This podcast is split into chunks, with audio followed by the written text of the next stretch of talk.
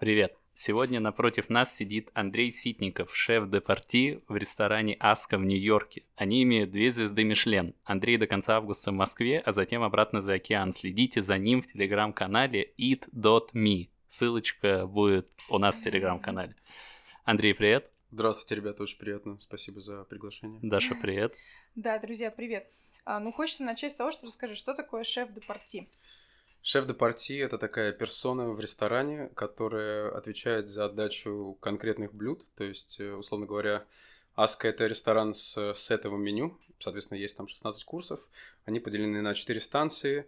И, соответственно, я а, являюсь шефом как бы условно одной станции. То есть, я отвечаю за отдачу блюд, за заготовки. То есть, я даю э, направление для команды которые работают с утра, чтобы они делали заготовки, типа там соусы, какие-то уксусы, то есть базовые заготовки для них, которые ты потом доводишь. Отвечаю за закупку продуктов, то есть я составляю закупочный лист, и, соответственно, я на сервисе стою на станции и отдаю блюда. Вот, в общем-то, и все. В печенье там есть, ну, помимо утренней команды, там тебе дают или стажера, или какого-то человека, которого там приехал тренироваться на практику и так далее, и ты с ними взаимодействуешь как руководящий по вот одной станции. А какие-то сушефы есть или... Да, есть э, два сушефа, которые ведут сервис на ужин, и есть сушеф, который э, занимается больше утренним препом. Как правило, один сушеф ведет сервис преимущественно и помогает плейтить, выкладывать блюда на тарелку для отдачи, а второй занимается и преимущественно плейтингом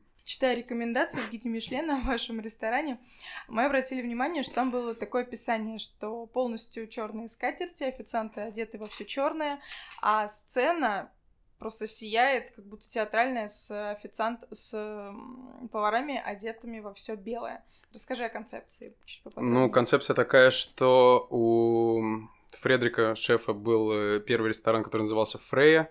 Это нордическое такое божество из скандинавской мифологии. А Аска, его второй ресторан, означает пепел на шведском.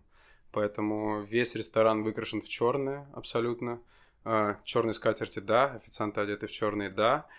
Кухня — это единственное прям светлое место, которое ты видишь. Оно находится как бы в отдалении типа как в правом углу этого прямоугольника. Она освещается очень хорошо. Э, повара белые кители, но черные тоже фартуки. И единственный еще источник света, который есть, это Получается, что такие как прожекторы светят на стол в центр стола, когда приносят блюда или там это все видно.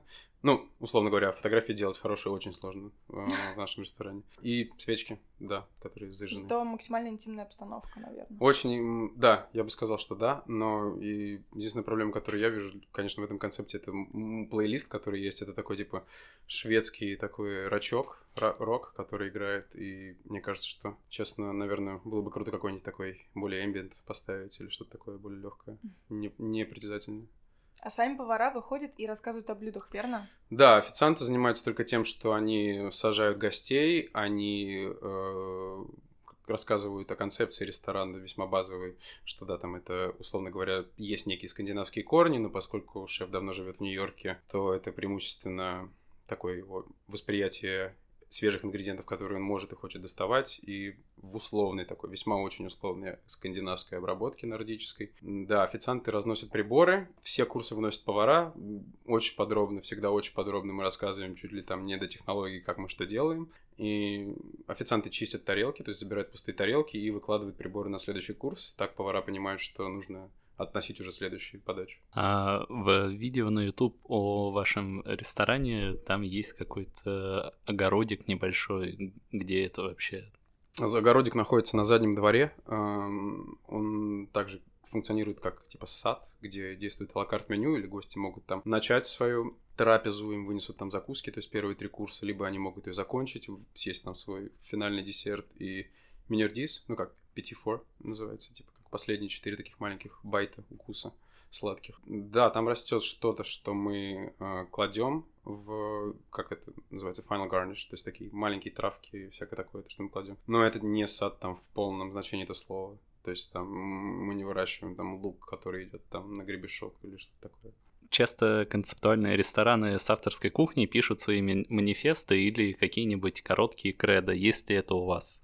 Ну вот Кредо и такой условно самый сжатый манифест и гостям докладывают, когда они прям приходят в ресторан и им рассказывают вообще, что сейчас будет, потому что нет меню. То есть ты когда бронируешь э, сет, ты когда бронируешь место, ты можешь единственное, что сказать, какая у тебя есть, э, ну, какой типа диет ты придерживаешься, или какие-то аллергии у тебя есть. Там, допустим, ты вегетарианец, или ты вегетарианец, веган, глютен-фри и так далее. Под тебя просто адаптирует сет. Но до того, как ты сядешь, ты не будешь знать, какой следующий курс тебе приносит. Такое, такое много где практикуется э, в таких сетовых э, ресторанах.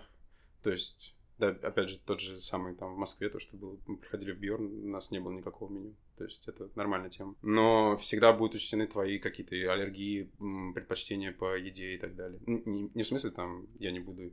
Ну, точнее, ты можешь сказать, что там, я не буду есть миди, потому что мне они не нравятся, но то есть их не будет, окей. А за сколько дней, недель нужно бронировать столик? Это, на самом деле, сильно очень зависит от дня недели, потому что есть дни, когда ты можешь прийти, там, какой-нибудь так называемый сраный вторник, ты можешь прийти в него и сесть с улицы, но поскольку это такое непроходное место, то есть туда нужно реально ехать, ну, то есть это не, как бы недалеко от центра, но это находится прямо у, у Вильямсбургского моста, и опять же, это не проходное место, то есть туда нужно стремиться. Как бы walking, такие, когда люди заходят с улицы и садятся, их очень мало. Поэтому, но если ты хочешь, там, допустим, поесть точно, ты можешь пойти в вторник, среду, ты там практически всегда точно сядешь. И мы делаем, у нас 10 столов, мы максимум, что можем сделать, это 49 посетителей за ночь, за вечер. Сервис идет с 6 до последняя посадка в 9.30. Это получается 10 столов плюс э, private dining room, то есть отдельный такой зал, где может усесться до 9 человек. И чисто по тому, сколько занимает время на еду, мы не можем сделать больше 49 человек. Это ну, невозможно. А все-таки какой-то есть лозунг вот в целом? Да, прости. А, лозунг, мне кажется, поскольку есть кукбук, то есть э, у ресторана, помимо рецептов там кайфовые фотографии и достаточно много текста сопровождающего, который там поясняет, что там лето, осень, зима, Нью-Йорк, Швеция, такое всякое. И там, в общем-то, он изложен, но он не представляет собой какой-то четкий сборник правил или рекомендаций, как работает ресторан. Он скорее отражает его философию, но нет такого, что нет каких-то требований, которые предъявляются к там каждодневной работе, скорее, мне кажется, они как-то все повара их просто разделяют, то есть там, опять же, waste и да, такого рода вещи, то есть, да, раздельный сбор мусора, он просто обязателен в Нью-Йорке, ты не можешь не собирать его раздельно, там, утилизация масла, да, все очень экологически сознательно просто изначально, поскольку в Нью-Йорке очень много ресторанов, и была интересная статистика, что средний уровень закрытия ресторанов по Америке составляет 24% ресторанов, которые закрываются в первый год. В Нью-Йорке этот э, рейд, э, процент составляет 84% ресторанов, которые закрываются в первый год. Обалдеть. То есть, если ты берешь там 3-5 лет, я уверен, что в Нью-Йорке это закроется 95% ресторанов, которые открываются. Из-за несоблюдения вот этих правил? Нет, просто очень большая конкуренция. Mm. Гигантская конкуренция. Это город-гигант. И поэтому там одни из самых строгих правил в ресторанной индустрии, которые есть, которые нужно соблюдать. Примеру, у тебя есть станция, допустим, и у тебя там, ты используешь какие-то авокады или там лимоны. И когда ты покупаешь лимоны, у тебя есть на них стикеры. Так, ну, очень часто в Москве такая тоже херня есть. Там, типа Марокко вот на этих. Ну, как бананза на бананах. Да-да-да. И вот если у тебя, значит, на станции лежит 5 бананзы, 5 бананов со стикером бананза, то ресторан закрывает на лопату в этот день, потому что каждый стикер это 5 так называемых поинтов, очков. Если ты набираешь 25 поинтов, то ресторан закрывается в этот же вечер. Э, подожди, в чем логика, я не могу понять. Логика в том, что ты не помыл э, продукты, скорее всего, что если на них есть а. стикер. То есть она такая не, а, ну, не объективная. Ну, и, ну, я не видел ресторан, который моет авокадо или там лимоны. Ну, то есть, если они не трут цедру с него. Ну, только если они не совсем а, в плачевном состоянии. А ты затронул тему философии ресторана. Какая философия? Философия, что э, максимально мы стараемся собирать условно локальные ингредиенты. Мы очень сильно э, сотрудничаем. Есть э, человек, который э, уезжает в upstate, это как верхняя часть штата Нью-Йорк. Э, есть такой район Catskills. Каждые две недели он к нам приезжает. Это такой поляк э, престарелый. И он привозит нам по 8-10, наверное, пластиковых пакетов травы, всякой разной цветов, ягод, ну, какое-то астрономическое количество всего. И вот у нас там может спокойно уйти там полдня у там трех-четырех человек, чтобы все это перебрать и что-то начать с этим делать. Нек- некие подходы, которые из ресторана используют для того, чтобы этот аромат всего этого, вкус всего этого сохранить в различных формах и потом в дальнейшем использовать либо в течение года, либо в течение сезона. И откуда вот такой подход? Вот э, шеф э, Фредерик Берселиус, да? А, откуда он, какой у него бэкграунд, Бэкграунд, э, на самом деле, для меня это был большой вопрос, потому что я всегда старался найти, где он работал до этого, и буквально до этого лета никакой вообще информации не было, ее можно было только узнать у каких-то людей, которые там уже работали. Но то, что я знаю, что он работал в Персе, это ресторан Томаса Келлера в Нью-Йорке, он рестор... работал в Модерн, это ресторан Дэнни Мейера двухзвездочный. На этом все. То есть у него есть некий fine dining experience, ну, как бы опыт, э, когда он э, работал в хороших ресторанах. Но, в общем и целом, его философия, конечно, мне кажется, как бы если на чистоту говорить, то ну это же все типа очень большой маркетинг, и как бы люди покупают идею, и у нас, мне нравится, что у нас она там соблюдается так или иначе. То есть, допустим, а, одно из блюд, которое у нас используется, это используется еловое масло из черной, черной ели, черной сосны. Суть в том, что да, ты там можешь использовать средства для экстракта, экстракции аромата в масло, но, например, то масло, которое я использую сейчас, оно было сделано, оно было поставлено год назад. Система очень простая. Ты берешь э, ветку елки, засовываешь ее в масло, и она стоит у тебя при определенной температуре целый год. Целый год при определенной температуре. Да. Как это поддерживается? Ну, у нас есть э, комната, так называемая, где стоит большая часть ферментов. Философия в этом смысле такая, что я, например, не знаю, буду ли работать там через год. Ну, то есть у меня нет никакого понятия. Но я продолжаю каждую неделю, каждые две недели я продолжаю исправно делать по одной э, банке э, елового масла, которое сейчас использовать нельзя, но кто-то, возможно, возможно, будет использовать через год и благодарить меня. Да. А расскажи, э, ты понимаешь логику гида Мишлен?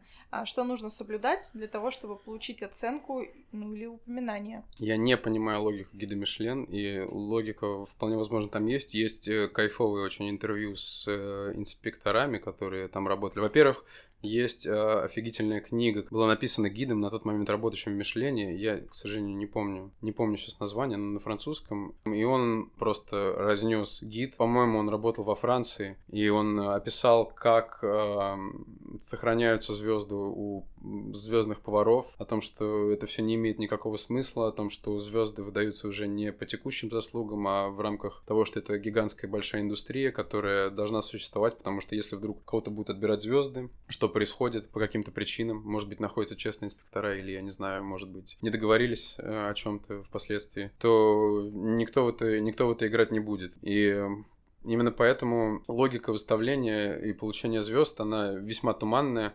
И, но, опять же, есть вот эта замечательная книга, и там описывается кухня, и фишка в том, что он писал эту книгу, когда он был инспектором. Как-то так получилось, что он собирался ее... Ну, получилось так, что он хотел ее публиковать. Гид э, подразделения, они, конечно, были возмущены тем, что это должно произойти. Они предложили ему повышение, они, они предложили ему зарплату, но они запретили ему публиковать эту книгу. Он от всего отказался, его уволили, если я правильно помню. Он их засудил и опубликовал в итоге. И отсудил еще бабок за это. Так что книга по сей день жива, здорова. Офигенно. Обязательно те, кому интересно, как это все работает, или, по крайней мере, работает во Франции, со слов инспектора, э, который там работал, можете почитать, найти это. Я уверен, что это правда. Э, есть куча интервью с э, инспекторами, которые работают. Есть одно было, по-моему, в Нью-Йорк Таймс про американского инспектора, другое было про какую-то тайскую женщину, которая была, или не, не помню, где-то в Азии она, по-моему, работала. Но они там не говорят, конечно, никаких откровений, скорее про то, как они шифруются, про то, как они ничего не, это сам, не дают себя запалить. Но если, опять же, ресторан такой э, камерный и уютный, как, допустим, маска, когда ты делаешь там максимум 40 человек в день, и то не всегда, то есть служба бронирования, букирования. Как правило, инспектор, который приехал к тебе, он дал тебе звезду, он будет тем человеком, типа твоим сопровождающим в, в рамках mm-hmm. гида, потому что он может оценить, как он изменяется. Так или иначе, есть вероятность, большая вероятность, что он вернется в ресторан. И там используются типа подменные имейлы. Но у нас была такая штука, что приехал человек, э, грек, и он забронировал это с какого-то имейла, дал свое имя, и вышло так, что он дал, ну, как бы свое настоящее имя, хотя я не знаю, является ли это правилом давать подложное имя. В общем, дал свое имя, зарегистрировавшись с другого имейла. Его, ну, и у нас есть клиентская служба, которая обрабатывает брони. И человек спросил его, который, ну, человек, который с нашей стороны этим занимается, он спросил его, обедали ли, ужинали ли вы у нас до этого, и он такой, никогда не ужинал раньше. Человек с таким именем и, ну, примерно подходящий по детали, которые он предоставил вместе с этим. Потом он пришел, э, шеф его опознал, ну и это странно, там, допустим, я не знаю, ну, если меня спросите, ужинал ли я в каком-то ресторане, ну, скорее всего, 90% любой человек вспомнит, ужинал он там или нет. Как-то вот так вот э, всеми правдами и неправдами их э, выпаливают. И... А вот про шифр гидов Мишлен, а как их вообще можно узнать, и есть ли в этом смысл? А, ведь делать хороший сервис только в момент, когда пришел гид Мишлен, это как-то лицемерно. Это полностью лицемерно, поэтому хороший сервис еще делается для столов, которые вокруг них сидят. Нет, я шучу. На самом деле это просто дополнительное внимание к деталям, дополнительное внимание к столу. Да, это лицемерно, но просто столу уделяется повышенное внимание. Но нам всегда говорят, что если так, причи... так случилось, что мы думаем, что это инспектор, и мы ему уделяем внимание, никто не должен пострадать, все получают один и тот же продукт, и как бы качество всегда выровненное. Там, ну, у нас это сделано на таком уровне, что каждую, каждую тему, которую ты отдаешь, и пробовать там соус, который уходит на стол, потому что у нас, поскольку повара относят блюда, у нас много тейбл-сайда, то есть когда ты на, при столе там разливаешь соус и всякое такое, его пробуют каждый раз, когда ты уходишь, то есть они там стоят, греются, что-то выпаривается, не та консистенция, что-то усаливается чуть больше и так далее. Э, проверяют все внешне, как выглядит, э, проверяют там нет ли на тарелке, если ты там даешь что-то со льдом, нет ли на тарелке воды снизу, чтобы они не оставляли разводы на скатерть. То есть такое всегда есть, просто какой-то экстра внимание, я не знаю, но оно очень, очень мизерное. Скорее, просто повышенная такая алертность, чтобы ничего не допустить, но ничего за гранью того. То есть это не будет два совершенно разных сервиса для человека, который предположительно инспектор и предположительно нет. Вообще, как получается назначается гид Мишлен? Именно в определенный ресторан, это всегда рандомно, какой идет отбор. И еще такой вопрос, получается, инспектирующий вас гид Мишлен, он полностью сам выставляет оценку или потом как-то коллегиально собираются другие там гиды и что-то между собой решают, или человек условно взял и реально ведет этот ресторан несколько лет. Мне сложно, опять же, говорить, потому что это такая очень закрытая, закрытая кухня. Я, и я абсолютно не помню, как это было в книге. Буду говорить просто из своих предположений. То, что я знаю точно, что есть э, рынок, Миш... Э, рынок гида Мишлен, он поделен в зависимости от стран, и они называют их даже в, в рамках интервью. Эта женщина называла как маркет, как US маркет для Мишлена, и это означает, что есть э, несколько городов, которых, которые оценивает гид, ресторанов, которых оценивает гид, и вот они ездят из города в город и их оценивают. То есть есть некая группа э, инспекторов, которые работают там только в, в Америке. И так или иначе, я уверен, что, скорее всего, э, один инспектор может оказаться в ресторане. Исходя из тех э, столов, которые мы предположительно думали, что это инспектора, они ходят парами. И, ну, тут есть, опять же, допущение, что оба ли они инспекторы или не оба, но как минимум один мы думаем, что да. И я уверен, что за то время, за то время, пока я работаю, в течение этого года было три-четыре предположительных инспектора. Конечно, это должна быть некая коллегиальная оценка, то есть несколько людей в рамках э, года, они приезжают, они оценивают, не знаю, может там даже как средняя арифметическая. не единожды даже? Нет, конечно, нет, mm. нет. В рамках года они должны туда приехать, я уверен, что, скорее всего, один инспектор посещает ресторан один раз, но ресторан посещает несколько инспекторов в течение года. А как давно вы открылись? Ресторану исполнилось три года вот в, этим, в этом июле. А когда получили там... Ну, как вообще получается? Сначала Первый одну, же год потом... мы получили две звезды. Вот. Первый год две звезды. Да, это редко Ничего случается. себе, я да, не думала, что в один год можно две получить. Почему? Редко это... случается. Есть другой ресторан такой же тоже условно как бы с нордическими корнями. Это ресторан Атера. Там есть такой замечательный Ронни Эмберг с потрясающим кукбуком. А, и они тоже в первый год получили две звезды. Как так получается сказать сложно. Скорее просто, ну, приходит инспектор и видит, что, ну, какой смысл давать одну звезду ресторану, который... Потому что ты, в принципе, ты ходишь по ресторанам, у которых есть одна звезда, и это, ну, в некоторых случаях это непонятно вообще, почему она у них есть. В некоторых случаях ты понимаешь, что они примерно все на одном уровне. Я думаю, что разительное, разительное, конечно, а, отличие это сервис, потому что у нас он подкупает, и у нас он такой супер эм, обстоятельный, обходительный. То есть я думаю, что сервис во многом играет роль. А скажи, пожалуйста, у вас 40 или 50 человек в день, да, проходит? Ну, максимум, да. Сколько на такое количество работает поваров и официантов? Uh, у нас работает uh, 4, 4 повара. У нас работает 4 повара, uh, 3 сушефа, два человека, которые занимаются утренним препом, утренними заготовками, 4-5 официантов, э, менеджер и Слушай, Сомелье. довольно не нагружено. вполне, да, да, да. Что дают звезды Мишлен? Увеличился ли поток, когда было упоминание? Ну, мне, я не работал в ресторане, когда он получил, получил эти все две звезды. Мне кажется, что примерно все на одном и том же уровне, потому что то, что я знаю, что раньше было два меню, и самое э, дорогое стоило такое же количество курсов, но оно было дешевле. И сейчас оно стало дороже почти ну, в полтора раза. Но количество клиентов то же самое, что как бы я, наверное, думаю, что по сути оно бы увеличилось со временем. Но сейчас это стоит там 200 295, по-моему, долларов вместе с налогом, что так достаточно ощутимо по среднему чеку. Плюс, я не помню, кто это писал, но писали, что скандинавская кухня и такая нордик кухня в Штатах, она часто не заслуживает такого дополнительного какого-то отдельного внимания и не сильно расценивается, поскольку все равно есть тренды, и они идут, они меняются, и несмотря на то, что сейчас как бы нордик в таком условном, не знаю, зените славы, на пике на зените славы, в Европе, там, с с Номой, там, с Гераниумом и со всем этим. Но такого большого хайпа в Америке, я бы сказал, что нет. 300 долларов это с пейрингом? Без, без, без. Блин, Там я 600. что-то вообще... С пэрингом, наверное, н- 600, 600 еще будет. Не укладывается в голове. Просто, ну, Да. Ну, такое, да. Москвичи, кто может себе это позволить, откликнитесь, вообще есть. э, скидывайте нам на Patreon деньги, хотя которого у нас нет. Да, ребят, вот мы ради вас можем отправиться, А, попробовать. Да-да, как э, Андрей. Мы вам все да. расскажем, в принципе. Приезжайте, ребята, я вам покормим вас. А расскажи, какие обязательства накладывает звездность? Ну, Никакие дрочат нас очень сильно просто, и Пип-пип-пип-пип.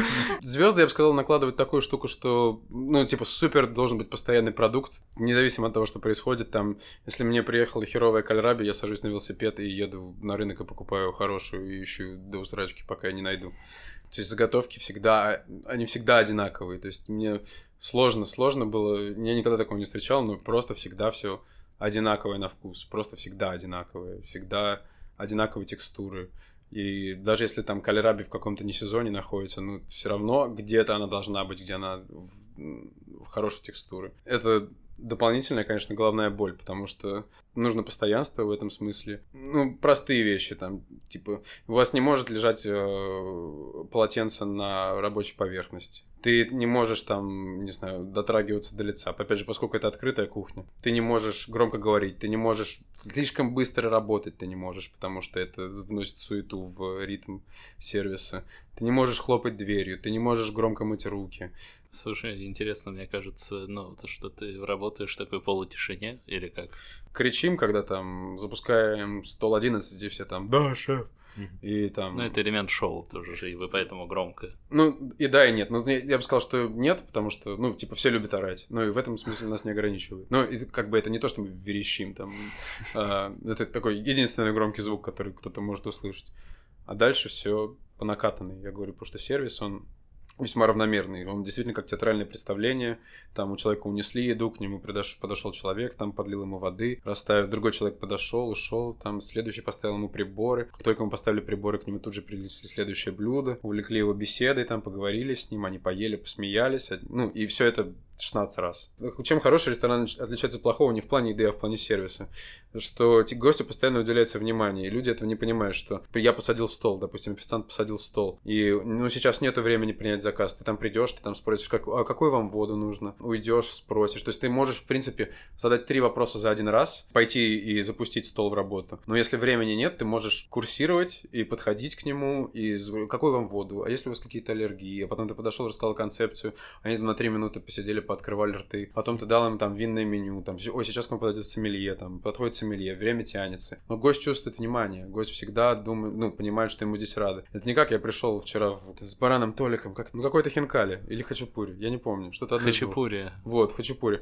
Мы пришли туда, заказали много напитков и мало еды. Но эти напитки мы ждали 30 минут. Опять же, вот фишка с водой. Все вот этот Watergate был в прошлом году, или когда я там, я был уже в Штатах, когда там Аня Масловская написала, что вот... Watergate. Это придумал. Я придумал. Хотя, по-моему, так оно и было. Э, и было так, что вот почему эти козлы, козлы, козлы, козлы не наливают бесплатной воды в Москве. Я вот тоже не понимаю. То есть, поживая в Америке, ну, ну, нету ни одного места, которое не наливает воды. И тут же люди начали, э, весьма уважаемые люди, между прочим, не будем их называть, они начали говорить, да как же так? Да почему мы что-то должны давать бесплатно? Наверное, их можно где-то понять. Кооператив Черный было единственное место, где я подошел и налил себе воды. Обычно это ты приходишь здесь и говоришь, извините, пожалуйста, у вас стакана воды не будет. А вам водичку в бутылочке газированную или не газированную? Слушай, я не хочу никакую водичку в бутылочке, я просто хочу стакан воды. И я считаю, что это абсолютно нормальный запрос, потому что, ну не знаю, салфетки же они тоже денег стоят. Почему мы их салфетки не продаем?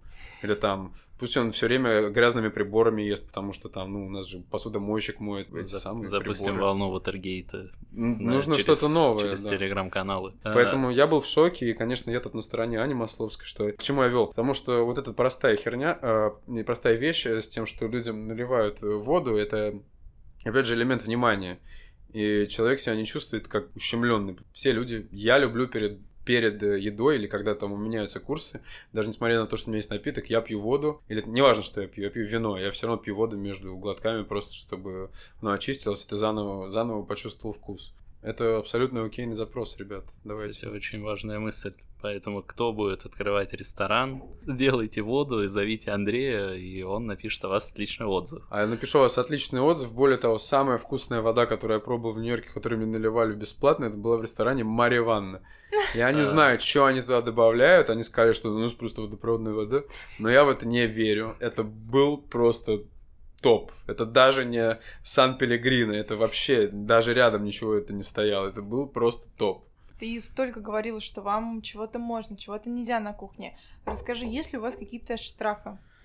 Не, у нас такого нет. Никаких штрафов, потому что ну, просто у нас не берут дебилов на работу, чтобы их штрафовать, и все. И вот и все. Как ты относишься вообще к штрафам? Должны они быть? Нет? У нас выносят предупреждение, ты получил два предупреждения, ты ушел с кухни, все. Можешь предупредить, получить их за один день. Э, за что, например? Ну, насколько серьезно? Ну, допустим, ты неделю опаздывал, э, неделю, ну, просто человек дебил. И вот он все время опаздывает, и вот он все время фачит сервис. И в один день ему приходит, типа, чувак, ты сегодня опоздал, и сегодня ты зафачил сервис. Уходи. уходи. И все.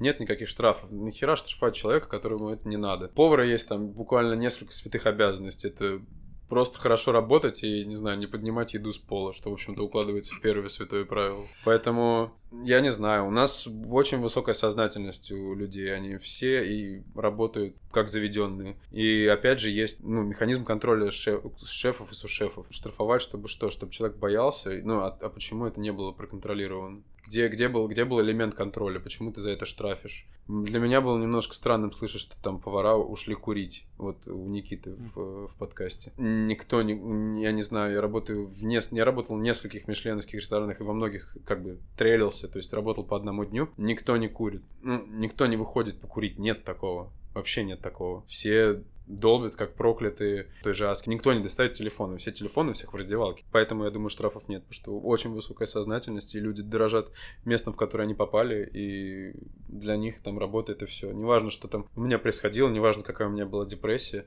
как там, не знаю, там мне не хотелось жить, но я приходил на работу, и это все абсолютно выключалось. И ни разу не было такого, что я там перебухал и не вышел на работу. Кто из них не бухает во время э, рабочей недели просто? Это все решается очень просто что там штрафовали за то, что повар пришел пьяный, это только в просто в сральниках, по-другому не могу сказать. Вот у меня, я работал в ресторане, пришел человек пьяный на смену, я тогда был сушефом в Америке. И, а, и вместе со мной был и CDC, то есть это как шеф де куизин. И я говорю, слушай, ну, а, CDC, то есть выше меня по должности, а шеф просто линейный повар.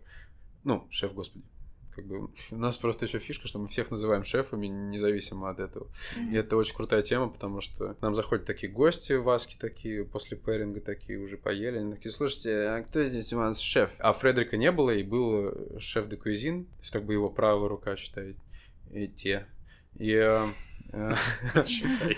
И да, и он говорит, а кто здесь у вас шеф? Он говорит, слушайте, мы здесь все шефы. Ну, типа, мы здесь все как бы Такая гангстерская какая-то тема, да? С первого класса вместе. Ну, в смысле, никто не забирает кредит. Там, как бы, Фредерик ходит, а, когда он в ресторане, он подходит почти ко всем столам, да, он говорит, но никто не забирает кредит, он никогда не, там, не тянет это дело на себя, там, никто говорит, что он там супер-пупер вау-стар, и, то есть, говорит, эти люди вас сегодня кормили. Типа, я просто следил, чтобы все было, что все было офигенно а кормят вас эти люди. И... Это нормальный постмодернистский ресторан. Вот в модернистском бы старом ресторане вышел Поль Бакюс в огромном, в огромной шляпе. В огромной шапке, да, которая люстру задевает. Да, ему бы поклонялись, все бы плакали, говорили, Поль, спасибо. А да. Луара такие выглядывают, и он такой, ух, на них, они такие... Была, была приколюха, конечно, когда я работал в Робюшоне. Это ателье, это такая сетка ресторанов у них.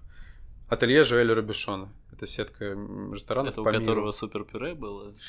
Да, супер пюре. Вот он, Робишон умер, а супер пюре осталось. Это вот его самое, наверное, большое самое известное, что он сделал. Не самое лучшее, но самое известное, поскольку все это знают. Открывался. Сначала э, был ресторан Ателье в Нью-Йорке, у него была одна звезда, потом он закрылся. И вот э, в в прошлом году он открылся заново. Опять же, получил две звезды с порога, но э, после смерти Желя нашего Рубишона, он приезжал в ресторан, и это, конечно, был вообще полнейший угар. Uh, он приехал туда, и с ним была просто реально свита сушефов каких-то, я не знаю, кто там где работал, это абсолютно тошнотворные французы с э, дикими замашками. Вот он ходил, ходил, ходил по ресторану, но у них было абсолютно прикольнейший уровень невербальной коммуникации, когда Жоэль Рубишон смотрел на какую-то вещь, и у него буквально появлялась одна морщина, и а, брови начинали, знаешь, типа на, на 3 миллиметра они сузились в, к центру носа. И Сужев понимал, что сейчас будет какая-то беда. И он просто перехватывал его взгляд, бежал туда и сразу начинал что-то исправлять. И это было просто потрясающе. То есть, я не знаю, это класс. Единственное, что мне понравилось. Но в остальном он приходил э, мы так выкинули, допустим, 6 э, банок черной икры. Он попробовал ее, так посмаковал там, говорит, нет, ребята, это какое-то говно, типа, надо выкидывать. И, а шеф такой, типа, ну, там такой уровень поклонения, что все такие, да, шеф! А все повара, ну, американские ребята, они такие, типа, серьезно? Типа, ну, как бы многие работали в fine dining е, то есть там сервировали эту икру, давали клиентам, они пробуют, ну, классный продукт. Но вот Жоэль Робюшонович, он, как бы, да, последняя инстанция. Очень, да, красивая такая история. Да. Ну, типа, а, нафиг выкидываем. Ну так, да. Он там повыкидывал пол ресторана просто. А, что вам не хватает, чтобы получить третью звезду Мишлен? Мне кажется, во-первых, то, что я сказал, что скандинавская кухня в Америке это такое себе развлечение, и э, люди пока не очень оценивают, не очень э, в рамках штатов, мне кажется, они любят вот это все ферментированное, не ферментированное. Это по-прежнему вызывает такие вопросы, хотя у нас это на весьма комфортном уровне некоторые вещи представлены. То есть нет такого, чтобы это было такое прям... Ах, и человеку там нос отшибало на, до конца ужина. То есть это все такое мелоу, да, ну, в смысле, достаточно нежное такое и интересное, пикантное, как, как можно сказать. Но честно, честно затрудняюсь сказать, опять же, ну, одна из этих причин, то, что я назвал, что про скандинавскую кухню в Америке. Вторая, что, конечно, мне сложно оценить, потому что я не знаю критериев, кто получает три звезды или не три звезды. Но что я хочу сказать, есть несколько трехзвездочных ресторанов в Нью-Йорке. Есть ресторан Бернардин, ну, такое себе. Ну, то есть, реально такое себе.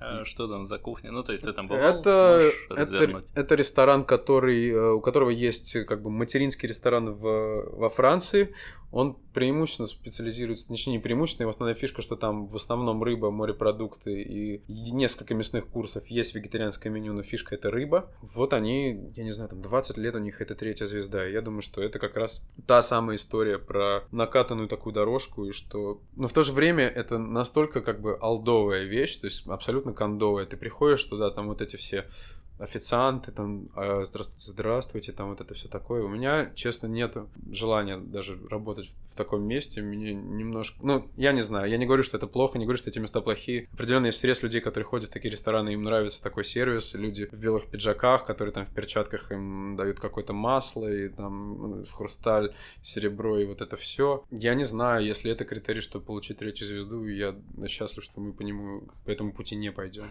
Теперь перейдем на тему рейтингов например, Ох. 50 Best. 50 Как ты его разносишь? Поделись своим отношением. Мое отношение очень скептическое, потому что это ровно тот же самый Мишлен, только хуже, потому что рестораны оцениваются по местам, что абсолютно полнейшая ересь, этого не может быть. Опять же, допустим, я соглашусь с Никитой, который говорил, что рестораны должны оцениваться хотя бы по какой-то твердой бальной системе. А, а, рейтинг их по местам это абсолютно неблагодарная, идиотская, имбецильная затея. Но рейтинги это бизнес. Это прежде всего бизнес. Это ничего. У них нет никакой благой цели, кроме как срубить бабосы с участников, которые играют в этот рейтинг. И срубают бабосы они весьма простыми, нехитрыми способами. Допустим, я работал в ресторане, который хотел попасть очень сильно в рейтинг. И к нам приехали два таких итальянца. И они привезли с собой много различных Сан-Пелегрины. Если кто не знает, 50 Best — это проект Сан-Пелегрино. Это такая водичка дорогая. Да, дорогая такая водичка, не самого лучшего качества, но вот такая вот маркетинговая херня. Конечно, лучше, чем шины, я думаю, но так или иначе. В общем, э, пришли люди из Италии сказали, слушайте, ребят, почему вы не продаете Сан-Пелегрино, яра, яра, яра, почему вы не хотите 50 Best, а там шеф такой был очень амбициозный, ну, как бы объективно думаю, что там нужно было даже поработать до одной звезды. Э, у него не было звезды. Мишлена, но как бы это сопутствующие вещи, одно другому не мешает. Соответственно, и начали с ним играть, и, в общем, позвали его в... Я не помню, где тогда вручалась премия, она каждый год ездит из города в город. Позвали его на премию, и он такой поехал, думал, ну сейчас нам типа точно дадут какое-то место. И я такой смотрю на него, думаю, ну, дурак, блин, ну, то есть, ничего не получится точно, чувак, ну, то есть, come on. И, э, ну, он такой очень был амбициозный, самоуверенный чувак. Поехал туда, и, естественно, никто ничего не получил, он вернулся и э, просто всех разнес. Он э, верещал, он был красный, как вот эти яблоки великолепные у вас на столе.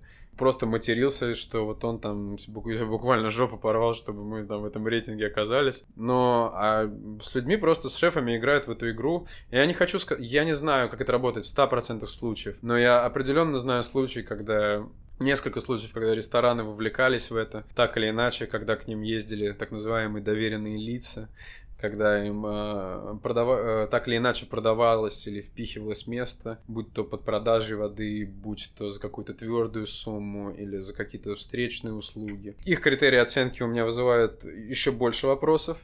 Э, их эксперты у меня вызывают примерно такое же количество вопросов, как Мишлену.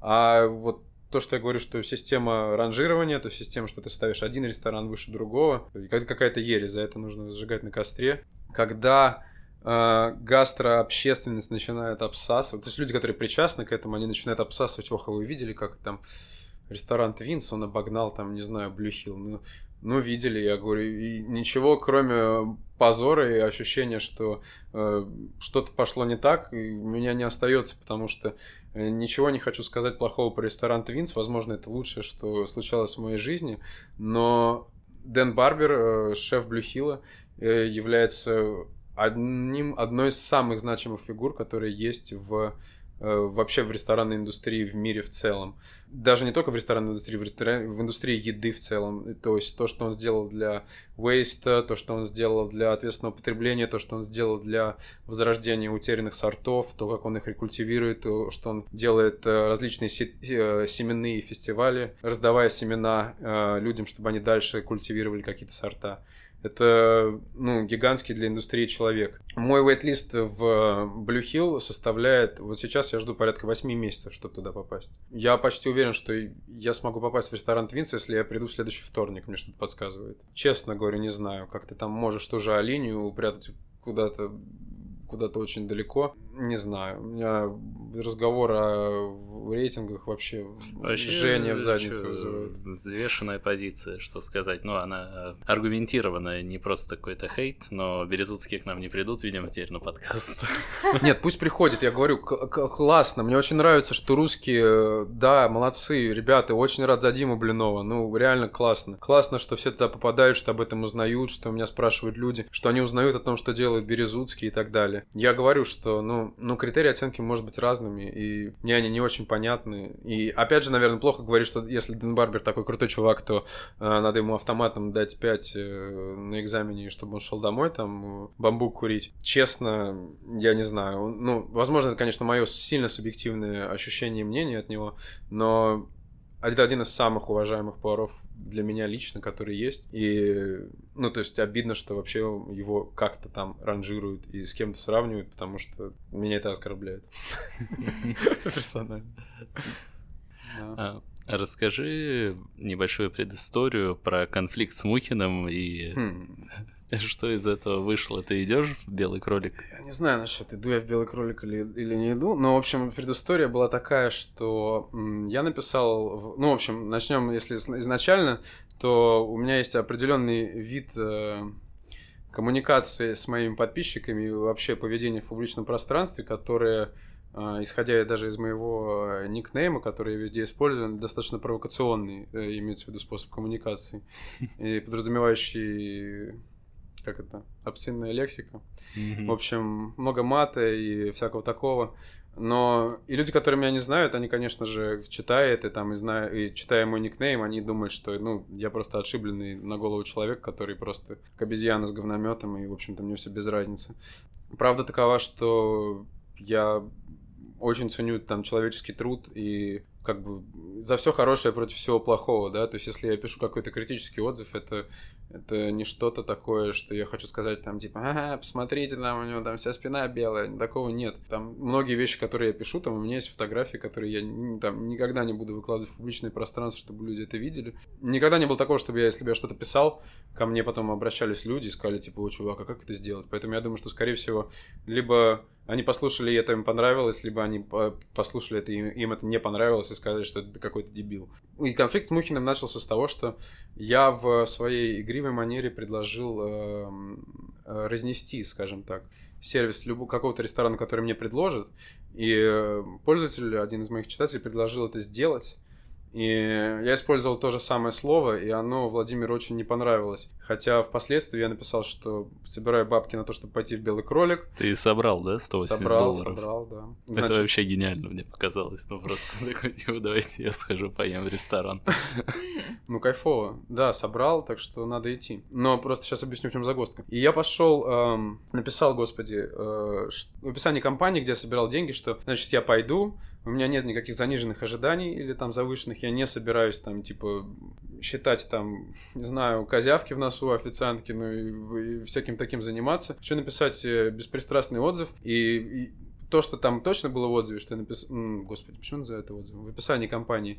То, что там было точно, что эм, я не, я не исключаю, я, типа, уверен, что если я приду, мне, типа, понравится все, потому что, ну, как бы я не относился к рейтингам, я уверен, что нужно этот уровень поддерживать хотя бы, даже если это все большая игра и надувательство, все равно уровень, я уверен, там будет классный. Я стою на сервисе, отдаю ужин, и у меня начинается дикая вибрация в кармане, потому что я там что-то, то ли не выложил телефон или что-то такое.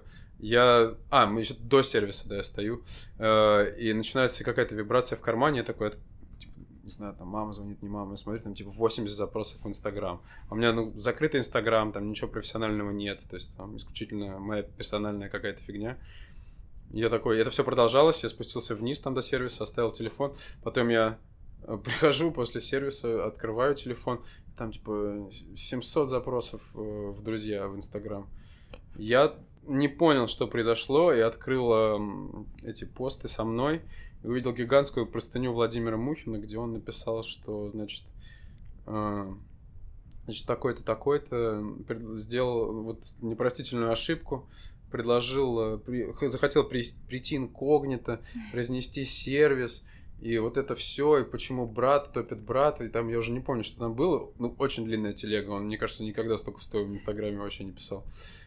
Кстати, мне она не показалась какой-то неадекватной, мне кажется, он довольно корректно. Ну, там... Единственное, я... что мне показалось... Не... Нет, некорректно, мне единственное, что показалось, это его э, воля реагировать, как он хочет в публичном пространстве, его воля э, реагировать на то, что я написал, и интерпретировать это каким-то образом. Я ничего против этого не имею, как бы это его тема. Единственное, что мне показалось неправильным, что он, конечно, тегнул ресторан, в котором я работаю, И Мгм. потому что это никакого отношения там к моему блогу, то, что я делаю в рамках него. И... Ну, то есть кто-то может там а, посмотрите, там а- а Андрей, повар ресторана Аск, есть пельмени в китайской блеваловке, там, типа, срочно в номер. Никакого отношения не имеет к тому, что где я работаю, и как я работаю, и как бы отношения между ресторанами от этого, ну, не должны там, потому что в сухом остатке найдется кто-то, о, видел, там вот это вот началась терка между, значит, там и Америка, США, там что будет, что будет. И это я немного не понял. Я написал ему письмо, в, котором, ну, в директ, как он меня и попросил. Я написал, что да, он там, причем мне предложил бесплатно пойти поесть. Я написал, слушайте, Владимир, если вас что-то извинило, приношу свои извинения. Я понимаю, что вас могло задеть. Э, Как я написал в описании компании, эм, цели были такие, и изначально как бы заведомо не было никакого негативного посыла, чтобы идти к вам и э, что-то делать плохое, кроме как шутливого ответа на комментарий. Все такое. Он это прочитал, не ответил, потом я написал ему, что просто прошу его удалить э, э, хотя бы тег ресторана, потому что там в комментариях начались там типа, а, посмотрите на ник этого человека, да все понятно, он же дебил, там типа. Но были люди, которые написали типа, слушайте, Владимир, а зачем вы вообще отвечаете на это? Он ответил, что теперь он меня никуда не приглашает, потому что ему не, не за что, э, нечего мне доказывать, что, в принципе, изначально было понятно, потому что он никому ничего не должен доказывать. И все. Дальше мы с ним немножко пообщались. Он снова сказал, что он меня ждет на шеф-стейбле. Но сейчас он в отпуске, так что я надеюсь, что удастся с ним э, так или иначе мы То есть приезд- вы мирно разошлись. В итоге, да, в итоге он удалил пост, э, и, значит, мы договорились, что я ему напишу 25-го, и, возможно, пойду, я не знаю, не пойду, не знаю, может, он Скажи- не забил. Скажи ему, что пусть к нам приходит. Ну, конечно, сходит, да. А, Не, вообще очень э, круто, что конфликт замялся, мне кажется. Ну, потому что могло просто вырасти какой-то неадекватный холивар там, потом бы, да, действительно. Я не планировал никакого холивара, мне просто, я под- просто потом написал у себя в телеге, ч- ч- как бы мое отношение к этому всему, и оно остается ровно таким же. и Я говорю, немножко подумав о том, почему это, почему этот ответ случился, потому что, честно, я не знаю, ну, то есть, это сложно, чтобы человек там с косарем подписчиков в моем лице триггернул шефа номер 10 в мире, и он написал такое, такую, такую вещь, где он оправдывается, где он там типа ставит мою личную фотографию, ну, ставит цитаты Марка Пьера Вайта о том, что типа ты должен э, ходить голова снизу к низу работать и так далее. Но я очень сильно, я как бы понимаю, это все вот это поварская, поварская тема цеховая о том, что никто никого не должен там оскорблять, все такое. Но вот окей, я сходил в Бьорн, а, да, и мне там что-то не понравилось. Я постарался в своем отзыве, ну, как бы быть критичным, но не, не, не быть э, как бы засранцем, типа говорить там, что вы там, ну, то есть постарался весьма профессионально это сделать. И поинт, который, допустим, одни из комментаторов э, в посте к Мухину говорили, это же типа, да мы же там поварская братья, никто так не делает. Тебе если что-то не нравится, приди на кухню ресторана и скажи им это. Вы когда-нибудь так делали? Типа, вы там заказывали, что-то вам не нравилось, вы такие, типа, ну, не знаю, там поели такие, фу, блевоты, не буду дальше есть. И что, дальше вы, ну, захотите пойти на кухню и сказать, слушайте, ели вот вашу, не знаю, там, рябчиков ваших с ананасом, ну, полное говно. Ну, то есть, никто никогда так не делает. И сейчас абсолютно другая медийная эра. И так уж получилось, что, ну, я могу это озвучить. И, опять же, я как бы в своем отзыве написал кучу допущений, почему, как мне кажется, это и произошло, и что могло бы быть лучше. Поэтому я считаю, что, ну, критический отзыв это в целом хорошо. А то, что ну, как бы, и, и другая тема, что нет критики. Вообще в России нет критики. Это критику, которую я читаю, это реально абсолютно какой-то поехавший уровень. То есть, ну, точнее, да- даже уровня нет.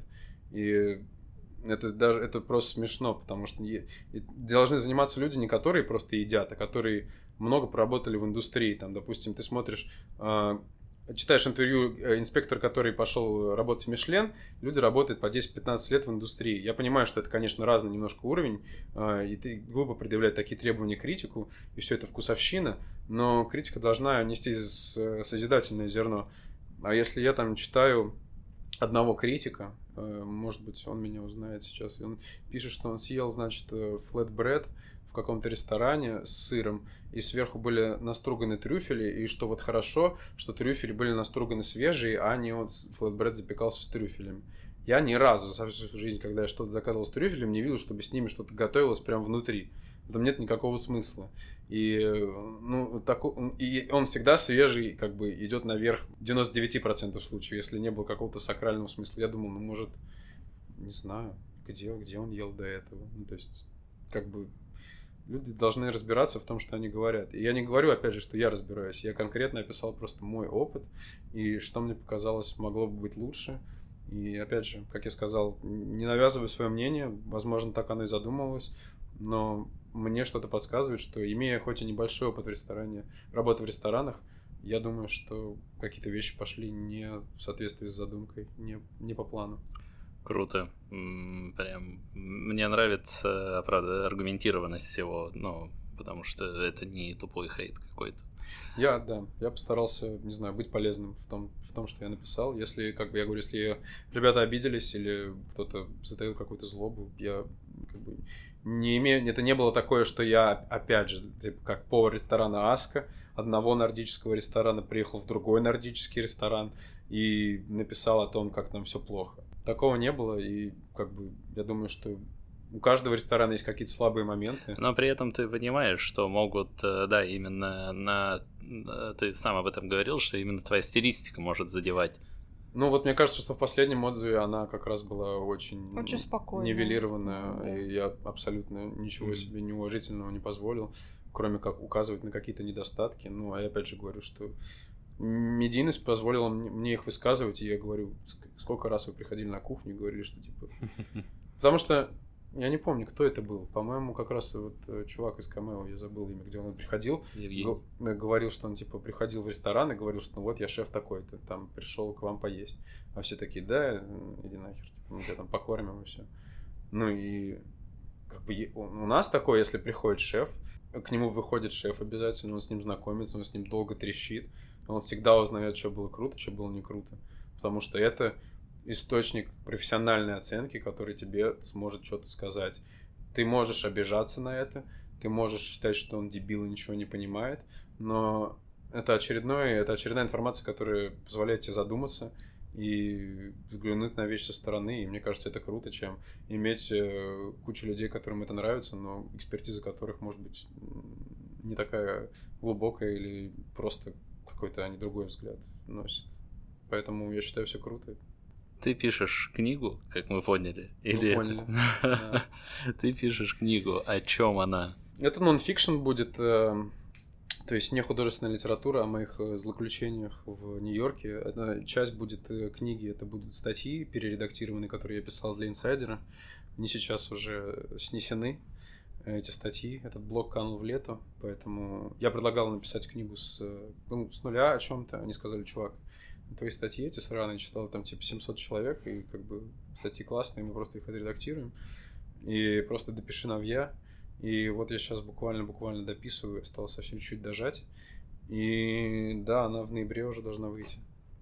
А, прям будет издательство какое-то Издательство есть, есть контракт, а, все, да. Выходит все, в Москве или в Нью-Йорке? В Москве это на русском языке. Я в думаю, Нью-Йорке на английском. И что это превращение русского в Нью-Йорке? Да. Все такие, вау. Ну да, мне просто такого там много публикуется. Здесь, мне кажется, сейчас тоже, конечно, эта мода пошла. Но, не знаю, мне кажется, что моментами получается смешно и достаточно жизненно, и людям в основном это нравится. Даже Присылай. те, которые не в индустрии, никак с ней не связаны, многим людям нравится именно стиль и такие какие-то вещи, которые... Присылай на рецензию. Да, круто. Ты анонсируешь в своем канале. Конечно, да, я анонсирую, но меня я никак не буду на презентации, потому что я буду уже в ноябре работать. И никакого такого типа автограф-сессии, там, всего такого. Блин. Да, А так бы я бы не, ну там я вообще дел, никакого... Я делаю подкаст только, чтобы тешить свое самолюбие. И вот если бы у меня была автограф-сессия, я бы на нее не пришел, я бы застрелился.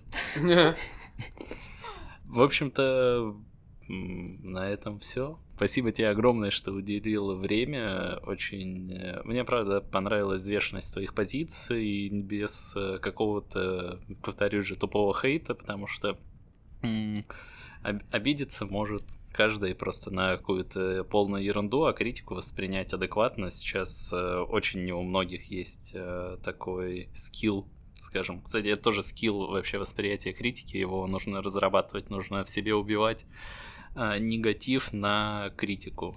Конечно, чуваки, это все гордыня, понимаете? Ну, в этом было в цитате Марка Первайта, то есть как бы работа, работа, работай, ну, тоже работа. Не обязательно реагировать на что-то, что тебе не нравится. Это, как говорится, обижаться удел, а, а, обижаться удел обиженных. То есть человек тебе сказал говно. Это как в России, допустим. Вот я приехал в, в Москву и приехал из аэропорта в, домой.